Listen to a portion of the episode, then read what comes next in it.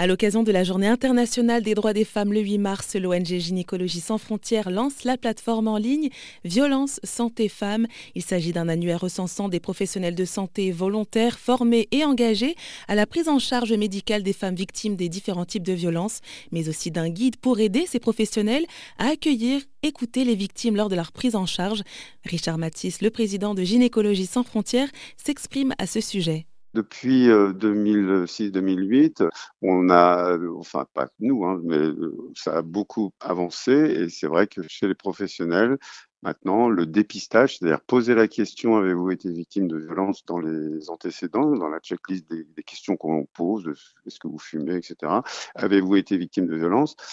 quand on fait nos, topos, qu'on leur dit, euh, voilà, euh, pourquoi c'est important de poser la question, d'une part pour la victime, bien sûr, mais aussi parce qu'on peut traiter des pathologies euh, chroniques qui sont dues au psychotraumatisme, qui sont secondaires au psychotraumatisme, comme le diabète, tout ça, c'est pas forcément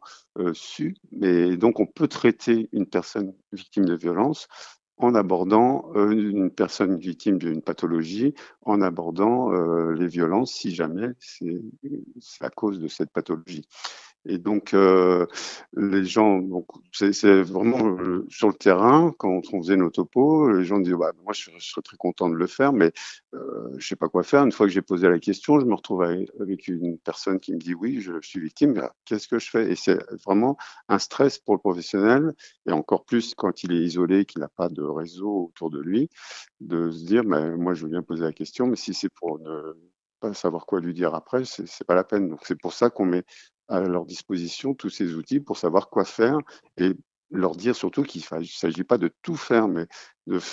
des choses simples pour déjà se sentir plus à l'aise et orienter correctement et efficacement la, la victime. C'était Richard Matisse, président de l'ONG Gynécologie sans frontières.